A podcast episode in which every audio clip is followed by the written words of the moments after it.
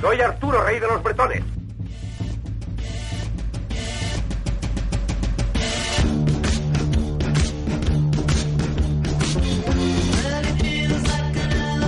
¿Rey de los qué? De los bretones. ¿Quiénes son los bretones? Todos nosotros, todos somos bretones. Y yo soy el rey.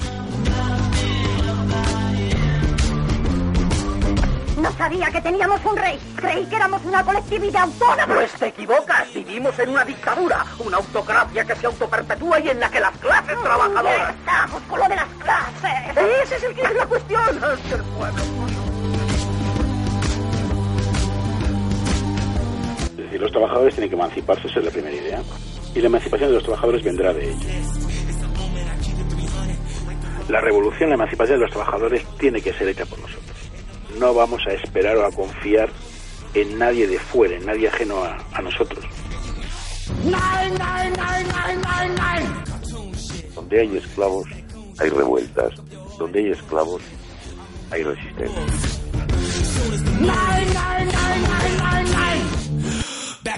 Es decir, el capital se distingue, por eso se llama capitalismo, porque vivimos una etapa en que el objetivo es la producción de mercancías con el trabajo asalariado, con el trabajo de los demás, para obtener un beneficio. Y entonces, cuando se habla de capitalismo, estamos hablando de capital, que es al mismo tiempo una forma de relacionarse socialmente. La historia a martillazos.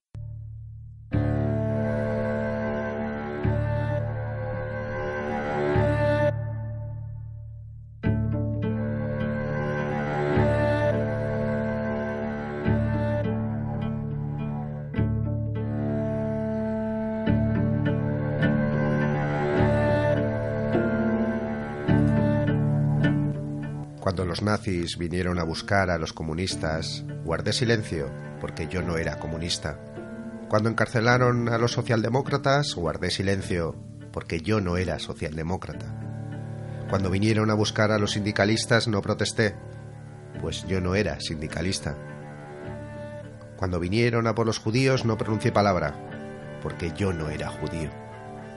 Cuando finalmente vinieron a por mí, ya no quedaba nadie más que pudiera protestar. Aquí comienza la linterna de Diógenes.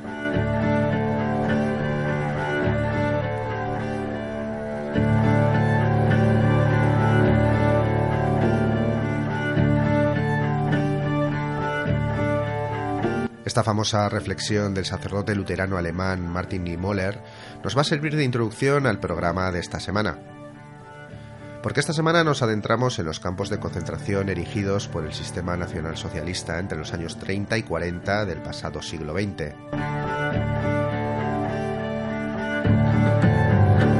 Aunque nos centraremos en el caso alemán, que durante la Segunda Guerra Mundial llegó a formar un universo concentracionario formado por decenas de miles de campos, tendremos tiempo para acercarnos a los campos de concentración españoles y al sistema Gulag soviético.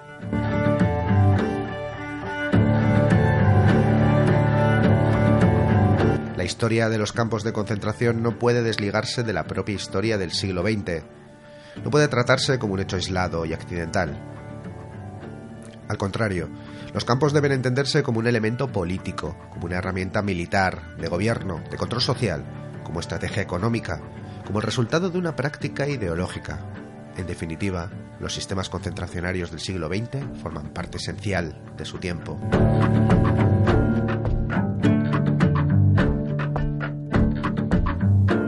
Los campos, su magnitud, sus tipologías, la población concentrada, su conocimiento por la población externa a las alambradas. De todo esto vamos a hablar esta semana en la linterna de Diógenes. Comenzamos.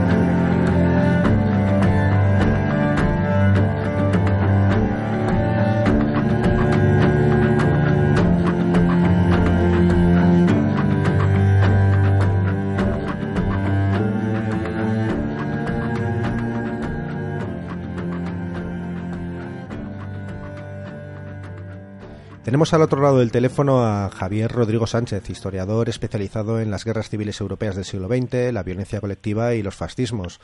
De entre sus libros publicados podemos destacar, eh, por citar algunos, eh, Cautivos, campos de concentración en la España franquista, Hasta la raíz, violencia durante la guerra civil y la dictadura franquista, o uno de los más recientes, eh, La guerra fascista, Italia en la guerra civil española. Javier, bienvenido a la internet Diógenes. Hola, ¿qué tal? Encantado.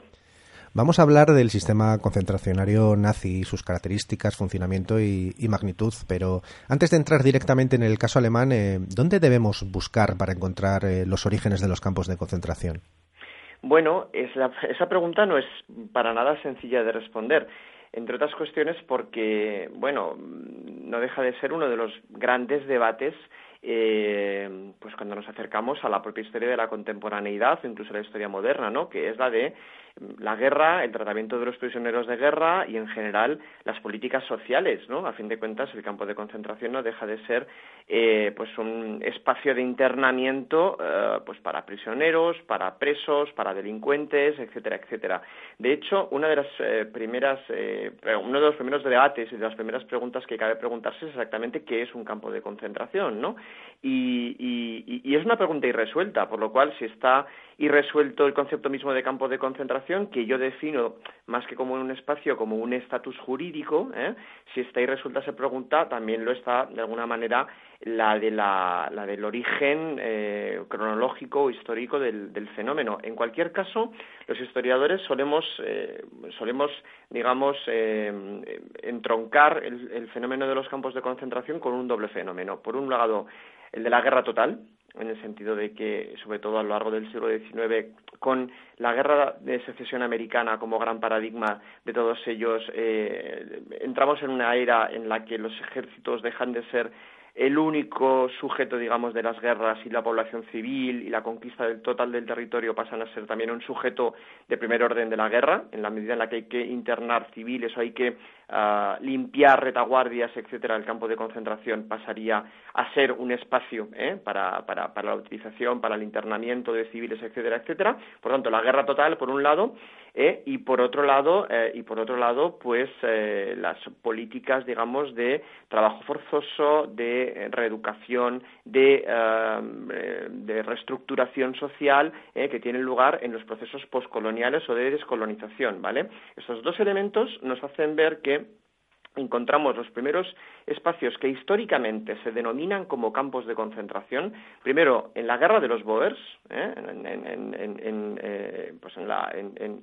el conflicto que, tiene lugar pues aproximadamente, eh, como bien, como es bastante, como es de sobra conocido, pues en el territorio actual aproximadamente de Sudáfrica y sobre todo en la política, que esto es muy interesante, de reconcentración que lleva a cabo Valeriano Bailer, el, general destacado para la guerra contra la eh, secesión independentista de Cuba eh, de 1895-1897, eh, en la cual él es enviado a, pacificar el territorio con, una, con un lema principal que él desarrolla, que es el de ir a la guerra con la guerra, una guerra que se hace, que se está, que está teniendo lugar en forma de guerra de insurgencia con gran apoyo de la población civil. Él decide atacar decididamente contra la población civil y el modo de llevarlo a cabo es a través de lo que él llama la política de reconcentración de civiles. ¿vale? Por un lado, estos primeros concentration camps, que es como se van a denominar para prisioneros de guerra en la guerra de los Por otro lado, estas políticas de reconcentración de civiles en la guerra, ah, digamos, colonial española en Cuba del 95-97, después en el 98 de otra guerra que es la internacional. ¿eh? En este contexto es en donde los historiadores suelen identificar el origen del sistema de campos de concentración, pero insisto, en realidad es tan antiguo como el tratamiento de prisioneros de guerra en las grandes guerras, en las grandes guerras totales del siglo XIX o incluso antes. Dachau se pone en funcionamiento en 1933, eh, seis años antes de comenzar la guerra, eh, es decir, en tiempos de paz. Eh, ¿Cuál es la razón de, iniciar este sistema? Dachau es el paradigma de los campos de concentración alemanes. Mira, es el gran superviviente a toda la historia de aperturas, cierres, cambios organizativos, eh, variabilidades de, todo, de toda índole en cuanto a su funcionalidad, Dachau está siempre ahí. Dachau es el primer campo que se abre ¿eh? y lo abre, entre otras cosas, lo abre Himmler, bueno, no es el responsable directo, pero Himmler es el jefe de policía en Baviera, en Múnich, que es donde está el campo de, el campo de Dachau, y se abre en Dachau fundamentalmente para internar en primera instancia a las personas ah, que quedan, digamos, señaladas por los decretos de protección eh, del Estado, por los decretos de protección de la nación, después del incendio del Reichstag eh, en 1933. Por tanto, el campo de Dachau, que es el primer campo eh, nacionalsocialista que se abre en 1933, se abre a la vez que se pone en marcha el proceso de nazificación del Estado, ¿vale? Es decir, el campo de Dachau desde un primer momento nos está señalando que el, sistema uh, concentracionario nacional socialista, que insisto, vivirá una serie de mutaciones de toda índole hasta llegar a su máxima expresión, que sería Auschwitz, ¿eh? en 1900, bueno, 1941-42 como campo de exterminio. ¿eh? En todo este proceso nos encontramos que desde el primer momento eh, el poder eh, nacionalsocialista, es decir, el modo de nazificar el Estado, de nazificar lo que no era otra cosa sino un sistema democrático, que era el de la República de Weimar, transformarlo en una dictadura unipersonal de supresión de libertades colectivas, de, ah, de identificación entre líder, partido y Estado, es decir, la construcción de lo que es el régimen nacionalsocialista se hace a través del internamiento también en campos de concentración. El campo de concentración es el epítome del sistema, digamos, político, social, eh, puesto en marcha por el fascismo alemán. Y en este primer campo de Dachau, a quienes internan básicamente son a detenidos políticos, ¿eh? comunistas, socialistas fundamentalmente, es decir, todos aquellos que son los señalados por estos primeros decretos de digamos, de protección del Estado que pone en marcha el, régimen nacional socialista en el 33 y que son sobre los que se basa precisamente la construcción de su excepcionalidad, ¿vale? El régimen nacional socialista es en sí mismo un régimen de excepción todo el tiempo, ¿vale? Y eh, en tanto que tal pone en marcha medidas excepcionales de control social y de control político, uno de los cuales, evidentemente, es esta primera primigenia red de campos de concentración que está representada precisamente por el campo de Dachau en Múnich. Es muy interesante una cosa, esto lo explica muy bien eh, Robert Gelateli en un libro que se llama No solo Hitler, ¿no?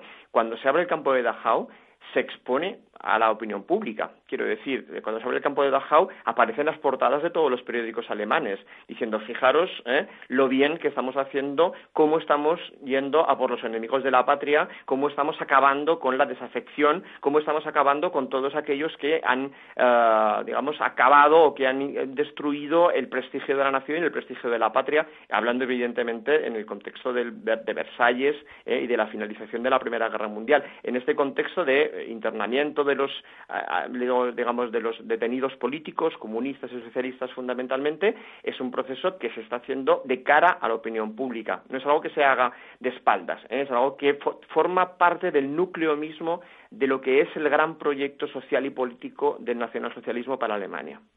En este sentido de publicitación, de, en este caso del estreno ¿no? de, de Dachau, eh, el propio Juan Tusquets, conocido publicista del antisemitismo en España, eh, lo visitó, en, si, no recuerdo mal, en el propio 1933 y a su vuelta defendió que ese debería ser el modelo a seguir en España. vino, vino maravillado, sí, vino maravillado.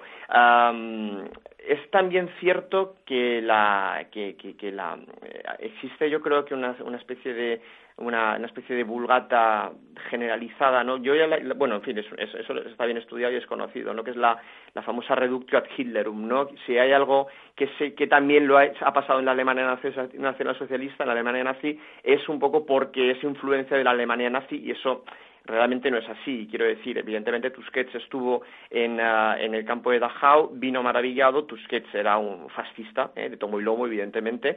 en España también hubo campos de concentración, evidentemente, los hubo en el contexto de la Guerra Civil Española Eso no quiere decir que fuese influencia directa ¿eh? de los campos de concentración eh, alemanes. ¿eh? Evidentemente hay influencias de orden cultural, por supuesto, y de orden ideológico, pero es cierto que no hace falta un fascismo para poner en marcha sistemas concentracionarios. El mejor ejemplo está en la Guerra Civil Rusa y las posteriores campañas de apertura de campos de concentración, pues el, famoso sistema Gulag, ¿no? El famoso sistema Gulag que no necesita de, que, no necesita de de construcción de ningún fascismo o de ninguna, digamos, o de, o de ninguna de ninguna influencia europea porque se gestiona por sí mismo eh, en el contexto de la guerra civil rusa y, e insisto, en el contexto también de la construcción de la ah, dictadura stalinista. En ese sentido, sí que es interesante ver cómo sí que encontramos elementos comunes en diferentes sistemas concentracionarios y es que casi siempre son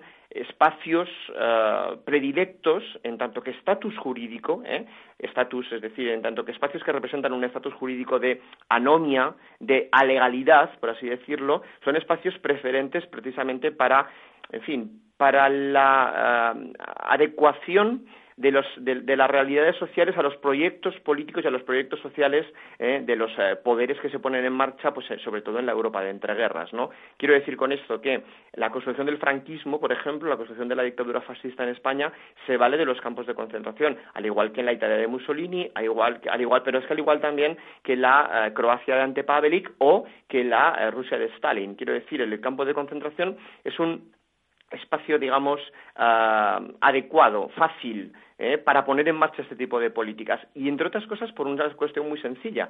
Y eso lo he explicado yo en algún momento y hay quien me acusa de cierta banalización, pero yo creo que no lo es así. La gran diferencia entre una cárcel y un campo de concentración es que la cárcel es cara de construir y el campo de concentración es muy barato. Un campo de concentración se amplía simplemente llevando eh, un par de metros, un par de kilómetros más para allá, eh, unas, unos alambres de espino y unas torretas. Un campo de concentración es un espacio, mm, por así decirlo, flexible. Al contrario, de una cárcel, ¿no? Y aparte un campo de concentración, a diferencia de una cárcel, es un elemento, un espacio en el cual se adoctrina a la población. Un campo de concentración se puede ver desde fuera. La cárcel no. Lo que ocurre dentro de intramuros no alecciona, no educa al resto de la sociedad. Lo que ocurre dentro de un campo de concentración sí. Los internos de Miranda de Ebro, igual que los internos de Dachau, eran vistos por el resto de la sociedad. Aquí no hay, igual que Miranda de Ebro, como decíamos hace un momento, ¿no? No hay un, no hay un proceso de esconder la realidad a ojos de la opinión pública al revés. Lo que existe es un proceso de ah, adoctrinamiento, de reeducación, ¿eh? de reeducación evidentemente a través del terror, mediante eh, la puesta en funcionamiento de este sistema, digamos, de estos sistemas anómicos y alegales, por así decirlo, pero altísimamente útiles para la construcción de, en fin, para la construcción sobre todo de ah, sistemas dictatoriales, claro.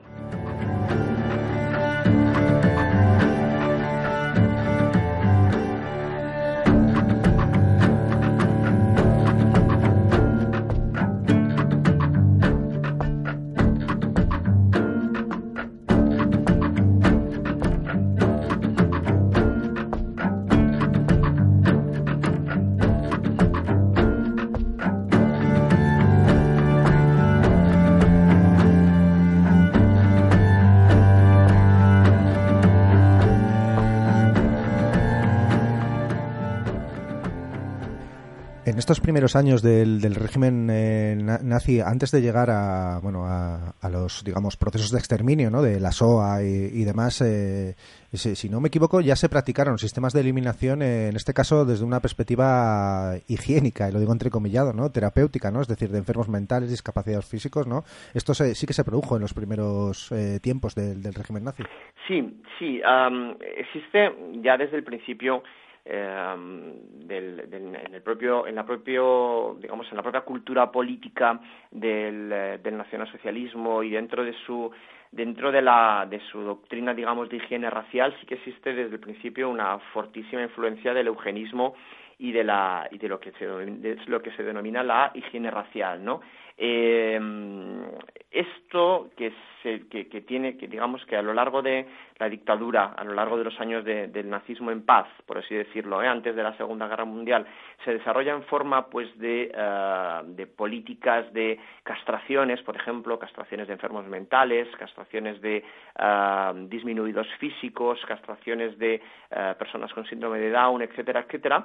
Ya en 1939, sobre todo, eh, básicamente a partir del 39, entre el 39 y el 41, precisamente en el contexto de una guerra total, es decir, en el contexto de los dos primeros años de la, de la Segunda Guerra Mundial, deviene eh, en una práctica, en una praxis ah, de eliminación directa de las, uh, fin, de, pues sí, de, las personas consideradas como eh, deficientes mentales para la nación, eh, retrasados mentales, etcétera, etcétera. Es la famosa, la denominada Acción T4, que tiene que, que recibe el nombre precisamente del número de la calle de Berlín ¿eh? en la que tenía lugar estas prácticas de gaseado de eh, básicamente de enfermos mentales y que tiene detrás una lógica bastante perversa y es que fundamentalmente eh, se considera que es necesario gasear a un número determinado de enfermos mentales que ocupan camas en hospitales para que estas camas de los hospitales sean ocupadas por quienes realmente ahora las necesitan, que son los heridos de guerra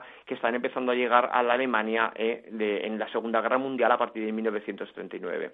Por lo tanto, sí, efectivamente, eh, un poco al margen del sistema de campos de concentración, no depende exactamente del sistema de campos de concentración, pero sí que existe una política, digamos, de eh, eugenesia activa en forma de asesinatos selectivos de, eh, pues en fin, de los que son considerados como inaptos o inhábiles para la nación. Pero eso es una cosa muy interesante. Eh, existe una historia, digamos, de los campos de concentración que empieza en el 33 con Dachau, que finaliza con el final de la Segunda Guerra Mundial. Existe también una historia del exterminio dentro de los campos de concentración, con la creación después de la conferencia de Wannsee de los seis grandes campos de exterminio, Auschwitz, Sobibor, Treblinka, Majdanek, etcétera, etcétera, pero esta historia de los campos de exterminio está realmente vinculada con lo que acababas de señalar, con esta acción T4. Los mismos técnicos que en el 39-41 están gaseando disminuidos físicos y mentales en Berlín, fundamentalmente, después, ¿eh? después son los encargados de implementar la praxis del gaseado de judíos ¿eh? a partir de 1942, cuando las oleadas de las deportaciones de la población judía empiezan a llegar, pues eso, desde toda Polonia, desde Hungría, desde eh, Rumanía, desde Italia, desde Francia a estos campos de exterminio, las personas encargadas de ejecutar esas políticas de exterminio directo en las cámaras de gas y con los crematorios no son tanto los técnicos del sistema concentracionario, sino los técnicos del Action T4. Esto es interesante porque, por tanto, vincula la, historia concentracionaria a la historia del exterminio, el higienismo racial ¿eh? y el eliminacionismo nacionalsocialista, ah, dándonos de nuevo una pista muy interesante sobre una cosa que ya he señalado, y es que lo que hace del campo de concentración un espacio, digamos, de éxito, en el sentido de éxito, entendámonos, en el sentido perverso de la palabra, es su capacidad para adaptarse a cualquiera de las necesidades del poder que los pone en marcha. Si el poder nacionalsocialista decide utilizar los campos de concentración para internar prisioneros de guerra, tiene a su disposición decenas y decenas y centenares de espacios donde hacerlo. Si decide utilizar la mano de obra esclava de los prisioneros de guerra, tiene decenas y decenas de espacios donde hacerlo. Si decide además utilizarlos para gasear y eliminar ¿eh? a una parte de la población europea, en este caso los judíos, también puede hacerlo en el campo de concentración.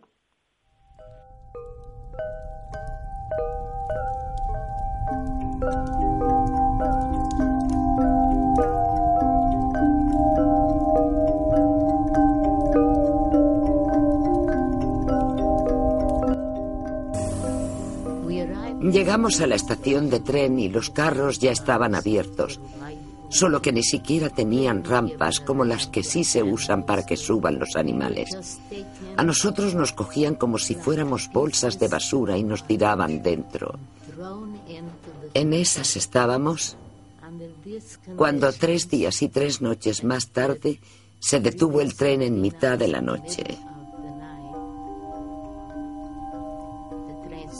No teníamos ni idea de qué era Auschwitz.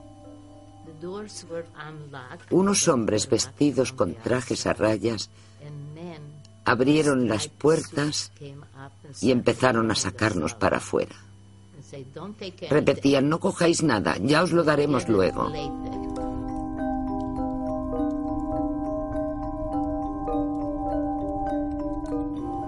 Nos gritaban mujeres y niños a un lado y hombres a otro, en filas de cinco, Venga, vamos. Rápido. La escena se completa con los gritos, los golpes y los disparos que oíamos y con perros. Llegamos a un lugar en el que había un grupo de gente, entre ellos Mengele, que se encargaban de la selección. Llevaba guantes blancos y sus dedos señalaban a derecha o a izquierda. Nosotros no sabíamos cuál era la diferencia entre ir a la derecha o ir a la izquierda. Y cuando nos tocó a nosotros, de toda la familia, yo con 16 años, fui la única la que pusieron a la derecha. Tenían una vara en forma de bastón con la que me empujaban hacia la derecha.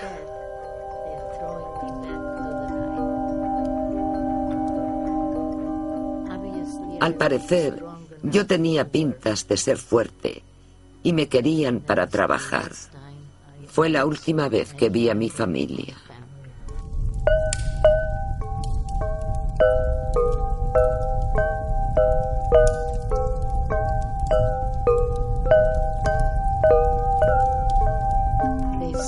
Cuando nos separaban,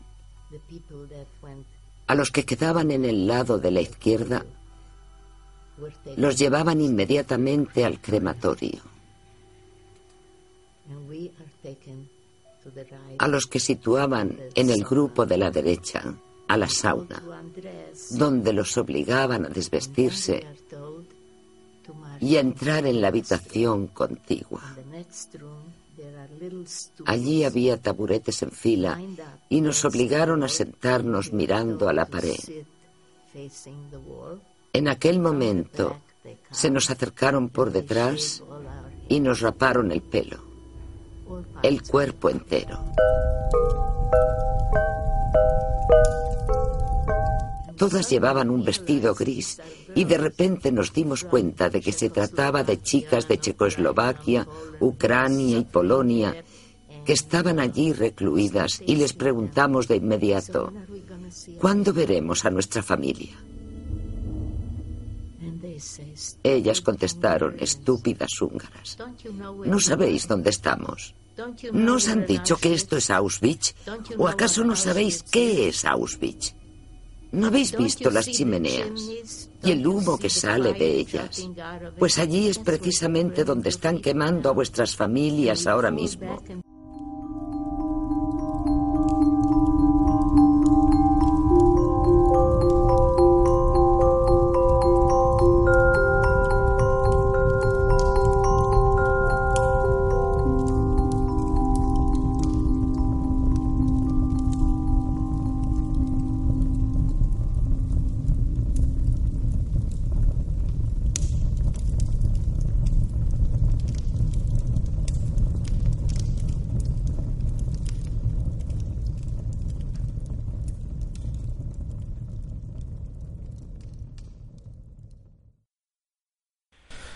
Mencionado a, estos técnicos. Eh, se suele tener la imagen de que las personas encargadas de gestionar estos campos y de implementar los sistemas de trabajos forzados, de eliminación, etcétera, eran personas con algún tipo de parafilia sádica, eh, sociópatas, etcétera. ¿Esta es una imagen acertada? Es decir, ¿quiénes son los, los protagonistas, digamos, responsables de, de, esta, de, este, de este funcionamiento técnico? Pues muchos de ellos abogados. Esto es una cosa un poco un tanto un tanto salvaje de decir, pero en la reunión de Vance en la que eh, es una pequeña villa, eh, supongo que los oyentes lo conocerán bien, una pequeña villa, a las afueras de a las afueras de Berlín donde donde se decide eh, con Heydrich y con y con Eichmann, el famoso Eichmann de luego del libro de Hannah Arendt, ¿no? Cuando se decide eh, pues eso, la puesta en marcha mm, mediante el eufemismo, ¿eh? En este caso no se expone al público, sino que se esconde detrás del eufemismo. Cuando se decide, digamos, esta, esta política de deportaciones y exterminio masivo, uh, dentro de la mayoría, es decir, dentro de los integrantes de esta reunión, hay en torno a unas 20 personas aproximadamente, entre representantes de la Cancillería, representantes de la RSHA, etcétera, la gran mayoría de ellos son abogados. ¿Quiere eso decir que la abogacía es una, es una, una profesión particularmente criminal no asesina? No. Quiere esto decir que la buena, en buena medida las personas que estaban detrás de esos proyectos son personas con un nivel educativo medio alto. ¿eh? Son un nivel educativo medio alto, evidentemente. No todos los soldados de la Wehrmacht ¿eh? que asesinan judíos eh, o que entran a formar parte de los Einsatzgruppen, ¿eh? los, las, los, digamos, los grupos uh, de las SS que limpian la retaguardia ¿eh? allá por donde están, digamos, ocupando el territorio del este uh, los ejércitos alemanes, ¿no? No quiere decir con ello que todos sean licenciados, ni muchísimo menos, ¿no? También hay, evidentemente, campesinos, también hay, quiero decir, el perfil uh, sociológico del ejército y de las SS es muy variable, ¿no? Pero sí que es cierto que, y esto sí que ha sido estudiado, incluso ha sido novelado ¿eh? por algún escritor como el propio Jonathan Little, ¿eh? en el, su famoso libro Las Benévolas, sí que es cierto que existe un porcentaje sorprendentemente alto de personas con unos índices, con unos niveles de estudios superiores, ¿vale? Quiero decir, no hay una... Yo creo que desde, en este, desde ese punto de vista sí que la historiografía no ha sabido transmitir aún, y sobre todo lo ha hecho mucho más el cine u otro tipo de, de medios, digamos, de comunicación, transmitir la imagen de quién es, cuál es el perfil del asesino, cuál es el perfil del perpetrador, cuál es el perfil de la persona que lleva a cabo ¿eh? este, tipo de, este tipo de prácticas, que evidentemente varía mucho, evidentemente varía mucho uh, como cualquier otra organización social. Quiero decir, hoy el ejército de cualquier país también está formado por eh, personas sin nivel cultural, sin formación o, con los estudios muy básicos, pero también hay eh, estudios universitarios y carreras universitarias y altos estudios eh, formativos, etcétera, ¿no? Quiero decir, lo que sí que está detrás de todo esto es esta imagen un poco de la locura, de la, del sanguinario, de, la, de, la, de lo patológico, ¿vale? Que en algunos casos yo creo que puede ser operativa, pero que suele tender o a llevarnos, digamos, a, yo creo que a transfigurar la realidad y a no a contemplarla en sus formas reales. Quiero decir, es muy cómodo pensar que los nazis estaban locos. Es muy cómodo pensar que Hitler era un loco depravado, ¿vale? Lo que es difícil es asumir que mm, no lo estaba tanto. Lo que es difícil asumir es seguramente el aspecto positivo de todo esto. Quiero decir, positivo en sus términos, ¿eh? quiero decir, positivo dentro de su propia cosmovisión del mundo, ¿vale? el exterminio, la eliminación de seis millones de judíos en los campos de exterminio, la esclavitud de, eh, pues de, las razas no arias, la esclavitud de todos los soviéticos, el asesinato también, por cierto, de en torno a dos millones de prisioneros de guerra rusos en los campos de concentración. Esto es eh, la parte, digamos, menos conocida o menos hablada precisamente de, la, de los genocidios durante la Segunda Guerra Mundial. Todo eso tiene un fin, en principio, positivo que es el de proteger a la comunidad nacional alemana. Es el de proteger a Alemania, es el de proteger la salud de la nación. Claro, desde un punto de vista perverso, evidentemente, y, con unos medios, ah, con unos medios, pues evidentemente inaceptables en todo, en todo, en toda índole, ¿no? Pero no es una locura sanguinaria, no es el placer de matar, es el placer de proteger. Los nazis están deseando proteger la nación. Esto lo explica muy bien Gozzali, un historiador célebre, también muy polémico, ¿eh? en Alemania. La utopía nazi. La utopía nazi, exacto. Cuando él señala precisamente que el objetivo del exterminio es precisamente proteger el bienestar de la, de la nación alemana, proteger el bienestar de los alemanes.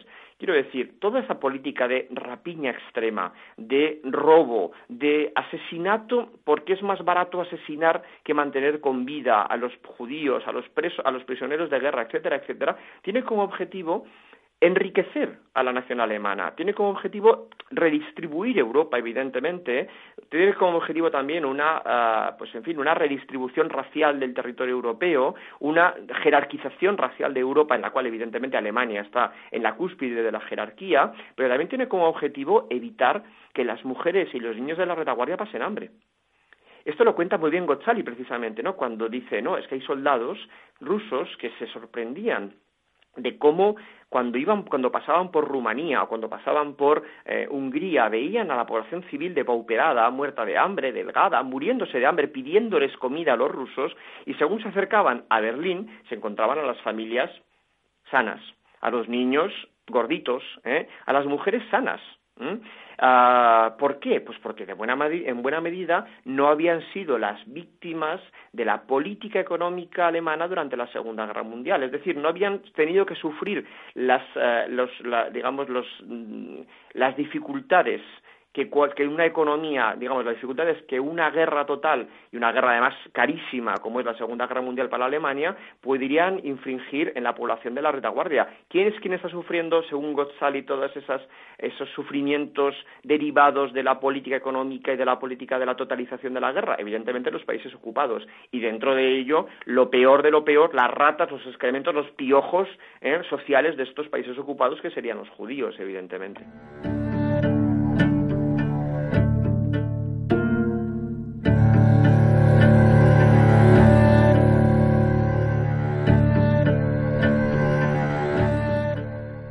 Solo, solo unos pocos de, estos campos de concentración eh, son conocidos. Eh, ¿cuál, es la magnitud del sistema concentracionario alemán? Enorme, enorme, enorme. Um, el que más los ha estudiado, que es un historiador eh, alemán, aunque asentado en, en, el Reino Unido, que es buen conocido mío, Nicolás, Nicolás Bachmann, él que ha dedicado realmente su vida entera de investigación y eh, hace, hace un par de años lo publicó, le tradujeron aquí en España su gran libro sobre el tema que se llama KL, editado por, eh, por, por, la editorial Crítica, ni tan siquiera él ha sido capaz de contabilizar el número total de campos de concentración. Porque claro, tienes que pensar, hay que pensar que se unen primero los campos salvajes de 1933, después los campos que se ponen en marcha ya por parte de las SS a partir de 1934 en adelante, después todos los campos, eh, digamos, de los territorios que en tiempo de paz ¿eh? se mm, forman parte, digamos, de la Gran Alemania. Estoy pensando, por ejemplo, en Mauthausen. Mauthausen se abre en 1938, si no recuerdo mal, en el momento en el que Austria, digamos, después del Anschluss, ¿eh? pasa, pasa a formar parte de la Gran Alemania, por así decirlo. Pero es que después del 39 hay los campos de concentración, campos de eh, prisioneros de guerra, campos de trabajo forzoso, campos de exterminio, con diferentes, en fin, con diferentes administraciones que rigen sobre ellos, sobre todos los países ocupados. Y claro, eh, todos los países ocupados en la Segunda Guerra Mundial quiere decir Europa. Quiere decir prácticamente Europa en su totalidad, ¿vale? En este contexto es muy, muy, muy difícil hablar, de, digamos, establecer una cifra. Baxman habla tranquilamente de miles de sistemas de campos de concentración, porque es que además después cada campo de concentración tiene subcampos. Es decir, hay algunos campos que son tan grandes que se dividen en campos, en subcampos, ¿eh? dentro del propio territorio. Sin ir más lejos, el que es el gran campo de concentración nazi, que para mí es el paradigmático de todos ellos, que es Auschwitz en Polonia, no es un campo, son tres. Y precisamente eh, esta, esta, digamos, trilogía, esta, este, carácter, este carácter triple que tiene el campo de Auschwitz explica muy bien la naturaleza misma del sistema concentracional nazi. Por un lado, es un campo de concentración de prisioneros de guerra, que es el que se visita, ¿eh? son los barracones que el, que el público visita, donde ahora ve las montañas de pelo, las montañas de gafas, etcétera, etcétera, que no estaba allí, que ha sido llevado allí para hacer, digamos, la parte expositiva, evidentemente. Por un lado, el campo de prisioneros de guerra, por otro lado, el campo de exterminio y por otro lado, el campo de trabajo forzoso, Monowitz. ¿eh? Primo Levi, por ejemplo, que es uno de los grandes testimonios del campo de Auschwitz. ¿Por qué puede hablar sobre el campo de Auschwitz? Porque él no está en el campo de exterminio, está en el campo de trabajo, en Auschwitz III, en Monowitz esta, digamos, trinidad ¿eh? concentracionaria representada por Auschwitz representa muy bien precisamente lo que es, digamos, la pluriarquía concentracionaria nacional socialista, ¿no? Campos que se dividen en subcampos, campos que a su vez ah, representan diferentes funcionalidades, el trabajo, el internamiento, la esclavitud, el exterminio, etcétera, etcétera, campos que se sitúan el campo más importante de concentración, que es Auschwitz, no, no, no, se, no se ubica en, Alemania, se ubica en Polonia, como el resto de los campos de exterminio. Claro, toda esta complejidad es lo que, hace, lo que nos hace hablar a los historiadores precisamente de la existencia realmente de un Estado dentro del Estado, que es el Estado concentracionario, que es el Estado de los campos de concentración. Realmente es mm, inabarcable ¿eh? el sistema concentracionario, el sistema concentracionario nacionalsocialista, sobre todo en el momento en el que alcanza su apogeo ¿eh? y su auge, que es evidentemente cuando más necesario es, es decir, durante la Segunda Guerra Mundial.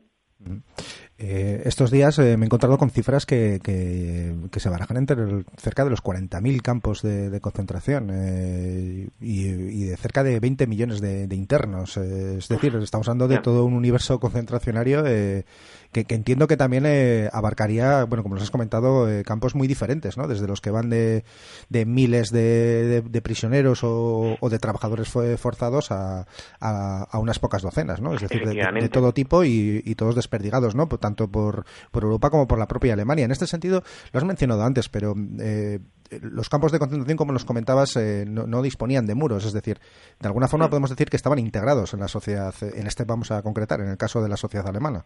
Sí, Sí, sí, bueno, en fin, mira, un, ejemplo práctico bastante que, que, he tenido la, suerte de conocer de primera mano este mismo verano, en, en el campo de Ravensbrück, eh, que como bien sabes y, sabe la audiencia, eh, es el campo femenino, es el campo para mujeres que se pone en marcha al norte de Berlín. Eh, en el campo de Ravensbrück, las mujeres trabajaban para la gente del pueblo. Quiero decir, buena parte de la, de la producción era producción de guerra, evidentemente, pero también había pequeñas labores que después se eh, vendían y que y después se comerciaban con la, con la población de, el, digamos, del pueblecito que está situado al lado, al lado del campo de concentración de Ravensbrück.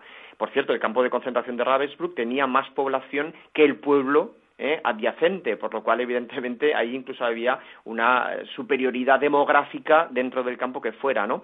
Este campo de concentración, ¿eh? pues este campo de concentración, eh, que yo insisto, estuve este verano, era un campo que, mm, que después tenía, eh, digamos, al lado las casas de las SS, pero es que después tenía también, ah, claro, como había también mujeres dentro de las eh, dentro de las guardianas, estas mujeres tenían hijos y estos hijos tenían que ir al kindergarten. El kindergarten eh, de las de las de las mujeres de las guardianas del campo de concentración es ahora pues un lago en el que todo el mundo sabe lo que pasaba allí. Quiero decir, la gente del lugar eh, lo han reconocido. Quiero decir, hay documentales, está grabado, está testimoniado en el propio en el, en el propio en el propio campo de concentración, en el propio en el propio campo de concentración actual, es decir, en el propio espacio expositivo del campo de concentración.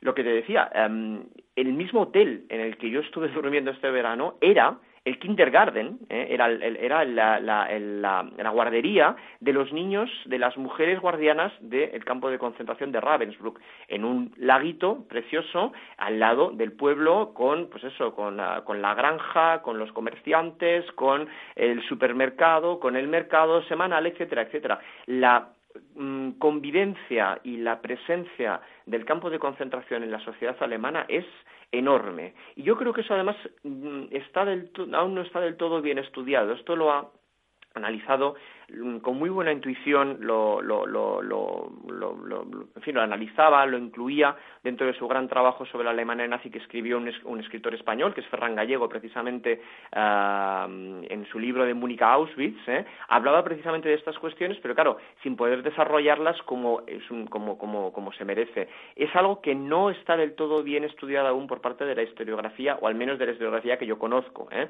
y es la ah, convivencia diaria de la sociedad alemania, alemana perdón, con, bueno, alemana o húngara o italiana o francesa ¿eh? o polaca con sus sistemas concentracionarios. Porque claro, siempre atribuimos sobre todo a Alemania fundamentalmente porque Alemania nos permite ah, un estudio, digamos, en diferentes contextos, en un contexto de paz entre el 33 y el 39, en un contexto de guerra entre el 39 y el, y el, el 45. Pero, por ejemplo, mm, yo aún no he leído nada y créeme que me leo todo lo que aparece sobre este tipo de cuestiones, aún no he leído nada, por ejemplo, sobre la percepción de los italianos frente a la PUM de un día para otro desaparición de la comunidad judía de Roma, por ejemplo. El gueto de Roma se vacía, sin más.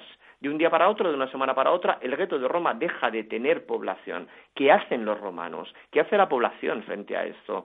no hay ningún estudio que lo analice, ¿no? Entonces, evidentemente, eh, sobre este tipo de cuestiones, pues claro, eh, digamos, podemos tener intuiciones y podemos tener eh, interpretaciones más o menos, más o menos eh, aferradas a la realidad, ¿no? pero hace falta muchísima, muchísima investigación. Y ojo, investigación que no solamente se centre en el contexto alemán, que es seguramente el más conocido, sino también en el contexto, digamos, de, de todos los países y de todos los espacios de ocupación territorial alemana y fascista desde 1900, desde 1939. Lo analiza, lo intenta analizar un historiador eh, inglés que se llama Mark Mazauer en el imperio de Hitler, pero claro, eh, es que es un tema que de por sí eh, necesitaría de una monografía por sí mismo. Hemos estado hablando de, principalmente del caso alemán, que, en muchas ocasiones se suele tomar como, como un caso concreto, excepcional e aislado. ¿Qué nos puedes contar del caso español y los campos de concentración y de trabajo españoles?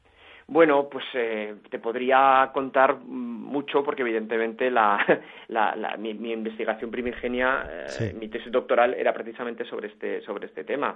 Eh, en España hubo la red de campos de concentración y de trabajo forzoso más amplia y más poblada de toda la Europa meridional, ¿eh? evidentemente relacionada con el contexto de la guerra civil, en el sentido de que se ponen en marcha los primeros campos para prisioneros, se ponen en marcha en el 36, y también finalizada, ¿eh? y, que finaliza como sistema de campo de concentración sistema concentracionario también con el final de la guerra civil, que no es en el 39 estricto sensu, sino que es en el 47, eh, 47-48, con el, con el final de la, ah, del estado de guerra que se pone en marcha en el 36. En ese contexto, entre el 36 y el 48, están en marcha los campos de concentración, 188 campos de concentración, de los cuales, eh, bueno, sí, 188 en total, de los cuales unos 104 son estables, eh, por los que llegan a pasar en torno a medio millón de prisioneros aproximadamente, sobre todo durante la guerra civil, pero también durante la posguerra y también durante la Segunda Guerra Mundial. ¿eh? Por lo cual, eh, sistema evidente, solo de campos. ¿eh? Si además sumamos a estos 188 campos de concentración todo el sistema de batallones de trabajadores y todo el sistema de trabajos forzosos, pues evidentemente se nos iría, pues igual que lo que estábamos señalando ahora con Alemania, se nos iría a unas cifras pues que aún son incontables, porque cada campo de concentración tiene sus propios batallones de trabajadores, los batallones de trabajadores tienen diferentes compañías, cada una de estas compañías está trabajando en diferentes espacios, en Belchite, en Bilbao, en, eh, en Vitoria, en casi cualquier sitio hay compañías de trabajadores de, trabajo, de, trabajadores forzosos, ¿no? Esto acaba generando una pluriarquía, acaba generando una, eh, digamos, un, mapa eh, infinito ¿eh? del trabajo forzoso y del internamiento, del internamiento, la concentración, la reeducación y la reutilización de los prisioneros de guerra durante la Guerra Civil Española, que evidentemente, de nuevo, nos sitúa, o sitúa, mejor dicho, a España en la cabeza, ¿eh? en la cabeza de, eh, la, de la historia concentracionaria europea. Si quitásemos, si, si, la Segunda Guerra Mundial no hubiese existido, ya sé que es un poco extraño, ¿eh? este tipo de ucronías, ¿verdad? Pero si la Segunda Guerra Mundial no hubiese existido, seguramente el sistema de campos de concentración más importante que habría habido en la Europa del siglo XX habría sido el franquista.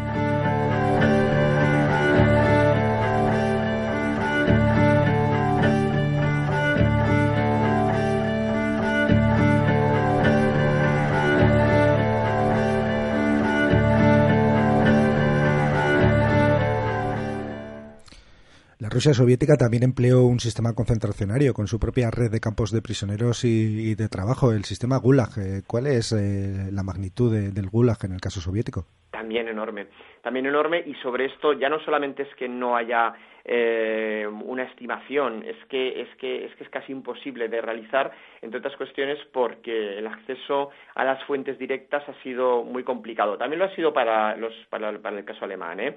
en el sentido de que realmente hasta 1990, 91, 92 no se pudo investigar realmente eh, sobre los eh, archivos y las fuentes documentales de los lugares donde estaban los campos nazis, que no eran Alemania, evidentemente, sino que eran pues en Bielorrusia, en uh, Lituania, en Polonia, etcétera, ¿no? Eso también ha pasado con el caso, con el caso del Gulag, solo que eh, con mayor dificultad estatal y con mayor dificultad en cuanto a política archivística a la hora de acceder eh, a los fondos a los fondos documentales.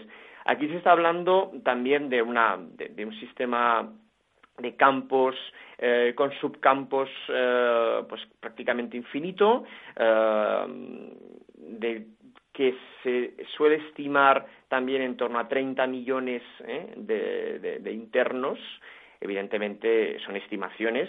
Y aparte, ya sabes, esto es una cosa bastante evidente, este tipo de cuestiones después son muy utilizadas, eh, pues digamos, a efectos mm, del, debate político y del debate y del debate presentista, por lo cual, evidentemente, las guerras de cifras muchas veces no, no, no tienen demasiado sentido, pero sí, es un sistema, curiosamente, es un sistema, el del Gulag, que también tiene como origen una guerra civil. ¿eh? Generalmente la opinión pública suele tender a, situar el nacimiento de los campos eh, rusos con la, llegada al poder de Stalin y como un elemento más de, eh, la, del ascenso al poder y de la construcción de la dictadura stalinista. Lo cierto es que la primera red de sistemas de campos de concentración en la pues digamos en la Rusia en la Rusia post-revolucionaria es de la guerra civil ¿eh? y el, la mastermind, en el sentido de la cabeza pensante, quien decide en buena medida,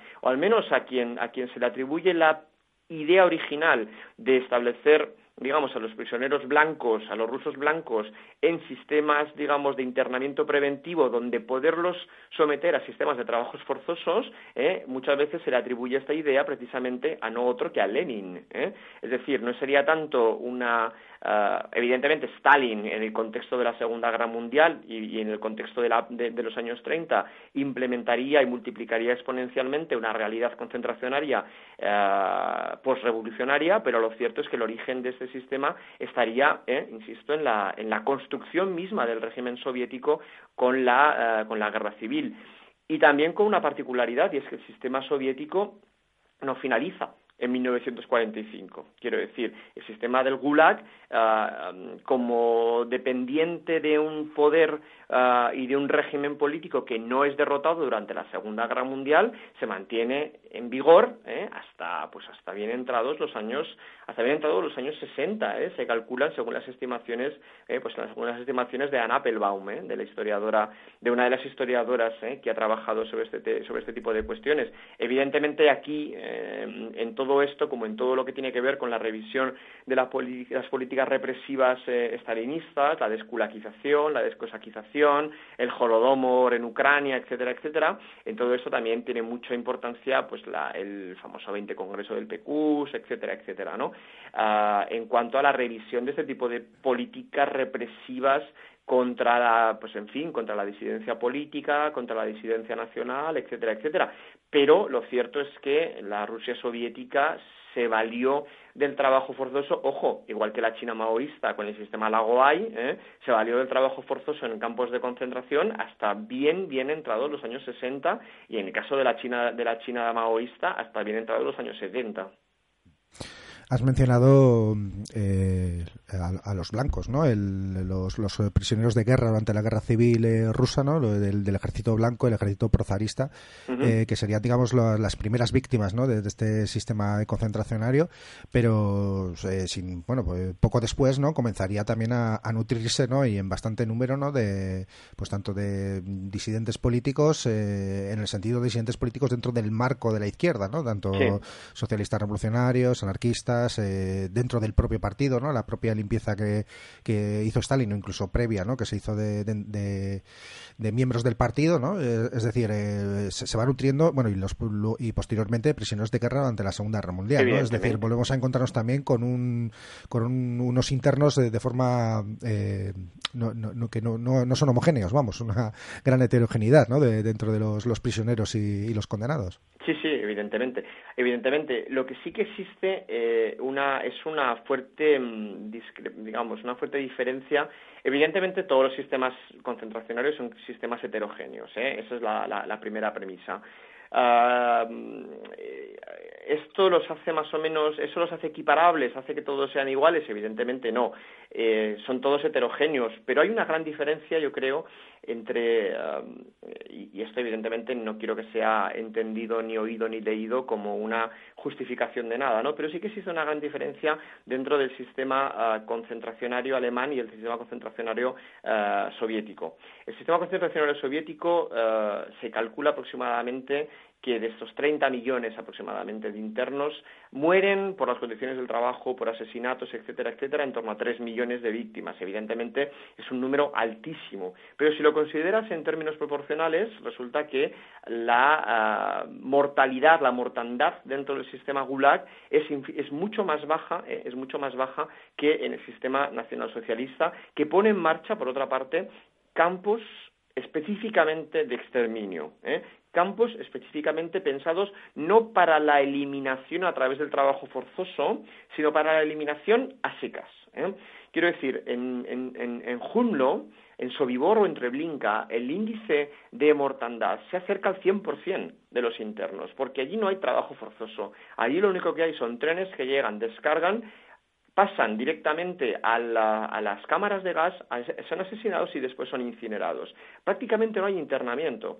Hay internamiento en Auschwitz, evidentemente, porque a Auschwitz se llega y se puede, de Auschwitz se puede sobrevivir. Primo Levi es un buen ejemplo, precisamente. Los trabajadores útiles para la maquinaria y la industria de guerra del Reich son reutilizados y, por tanto, sobreviven ah, a esta primera eh, criba. ¿eh? y por tanto no están directamente eh, enviados, digamos, al infierno de las cámaras de gas y de los y de los crematorios, ¿no? El sistema concentracionario nazi tiene específicamente campos de exterminio. El Gulag no. En el Gulag todo te puede matar, evidentemente, y las cifras de mortandad son muy altas. Las condiciones de trabajo son terribles, ah, los castigos políticos y las torturas también lo son, hay asesinatos, hay fusilamientos, etcétera, etcétera. Todo te puede matar, pero el sistema no está pensado en sí mismo como sistema asesino. ¿eh? No es un sistema, es un sistema que contiene o que puede potencialmente servir como elemento, como como herramienta para el genocidio, para el genocidio, pero no es en sí mismo un sistema genocida. Sin embargo, el sistema concentracional nazi, sobre todo cuando después del 42 deviene ¿eh? en esta red pequeña ¿eh? de seis, siete campos de exterminio específicamente derivados, específicamente pensados para ello, deviene precisamente en una red específicamente genocida, específicamente eliminacionista. Y eso es lo que aún, evidentemente, al margen de los debates eh, políticos, eh, presentistas de toda índole, es lo que no encontramos en el sistema Gulag de alguna forma eh, el, sistema Gulag también eh, podría de alguna forma parecerse y vuelvo también a, hablar con cuidado a, un sistema penitenciario no voy a decir convencional pero de alguna forma en gente que se condenaba y, se les eh, llevaba a, estos campos, pero que luego podían volver y reintegrarse a la sociedad. También lo hay, claro, también lo hay. Es que esa, es la, esa es la cuestión precisamente. Hay también, y además esto ha sido estudiado, muy, es muy interesante, hay incluso una cierta continuidad con respecto a los sistemas de trabajo forzosos zaristas. ¿eh?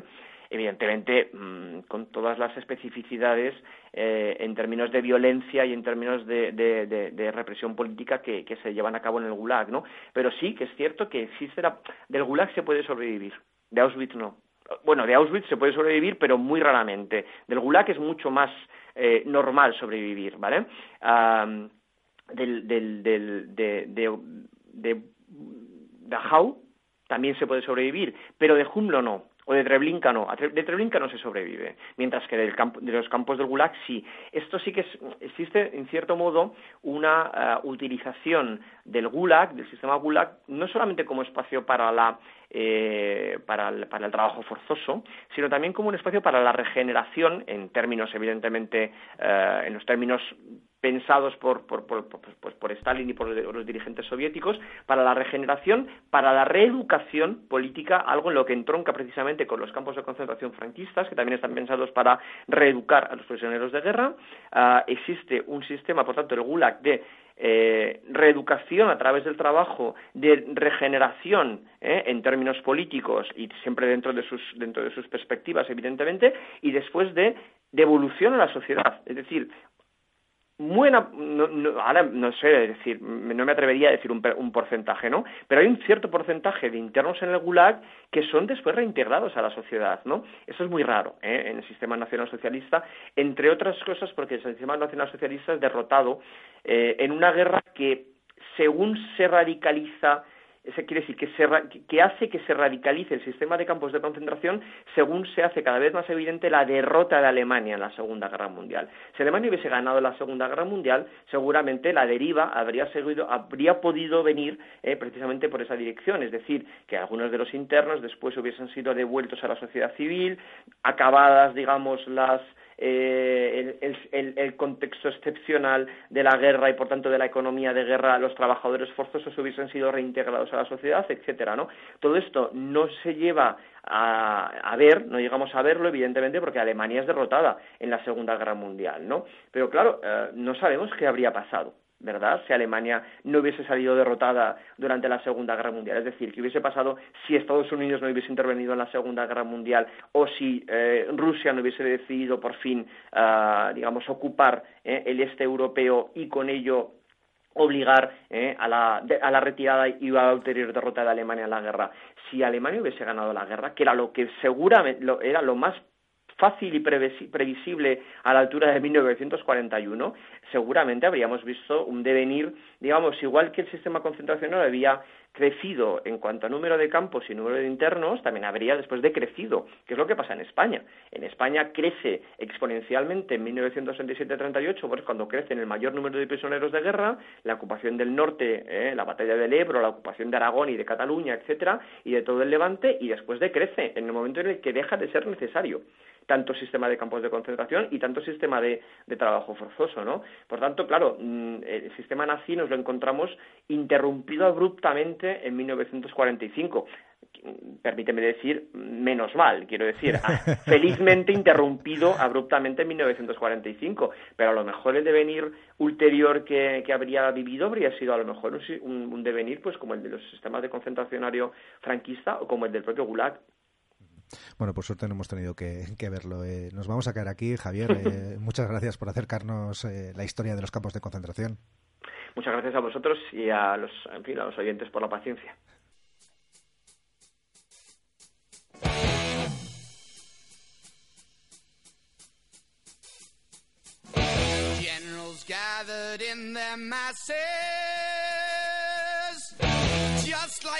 Witches at black masses. Evil minds that plot destruction. Sorcerer of death's construction. In the fields of bodies burning. As the war machine keeps turning. Death and hatred to mankind.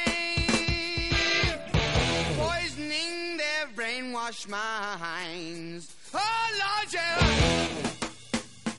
La divulgación de los horrores de los campos de concentración y exterminio erigidos por el régimen nazi supusieron todo un shock para la cultura occidental. La experimentación científica con los prisioneros, los límites de la explotación, así como la concienzuda racionalización, mecanización y sistematización del exterminio, supusieron un golpe moral a una civilización convencida hasta poco antes de ser la portadora de la antorcha de Prometeo.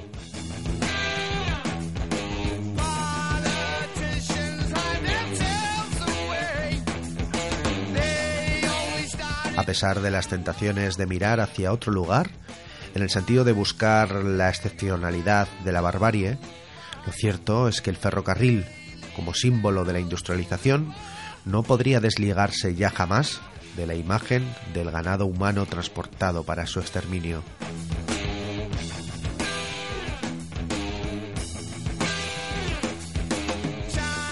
La idea de progreso fue herida mortalmente por las eficientes cámaras de gas.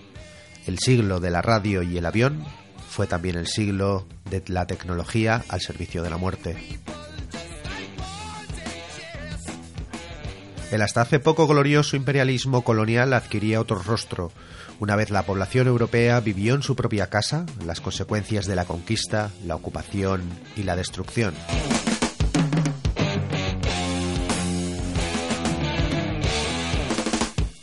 Si entendemos que los campos, al no disponer de muros, se insertaron en una lógica en la cual quien estaba fuera sabía lo que le podía suceder, podemos entender su relación con un tipo de ingeniería de control social, de ese sueño del panóptico, de la cárcel en la que todos pueden ser observados y controlados, en la que todos son testigos, vigilantes y vigilados.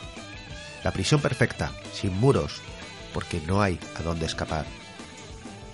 Una ingeniería social terrible, pero muy eficaz. Pero al mismo tiempo los campos, tanto en España como en Rusia o en la Europa bajo la bota nazi, se convirtieron en un sistema de explotación económica, el más radical imaginable, en el que millones de personas trabajaban hasta la muerte en pos de un proyecto social concreto que claramente excluía y eliminaba a un número importante de la población.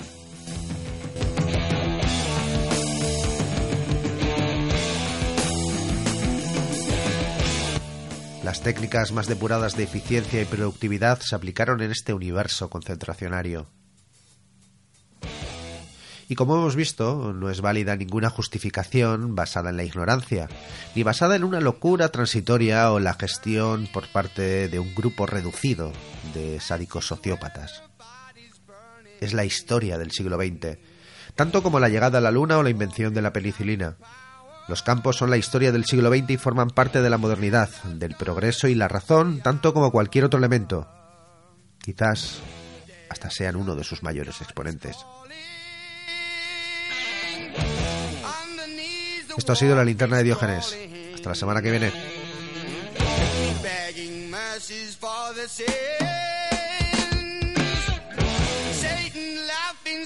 his wings. Oh.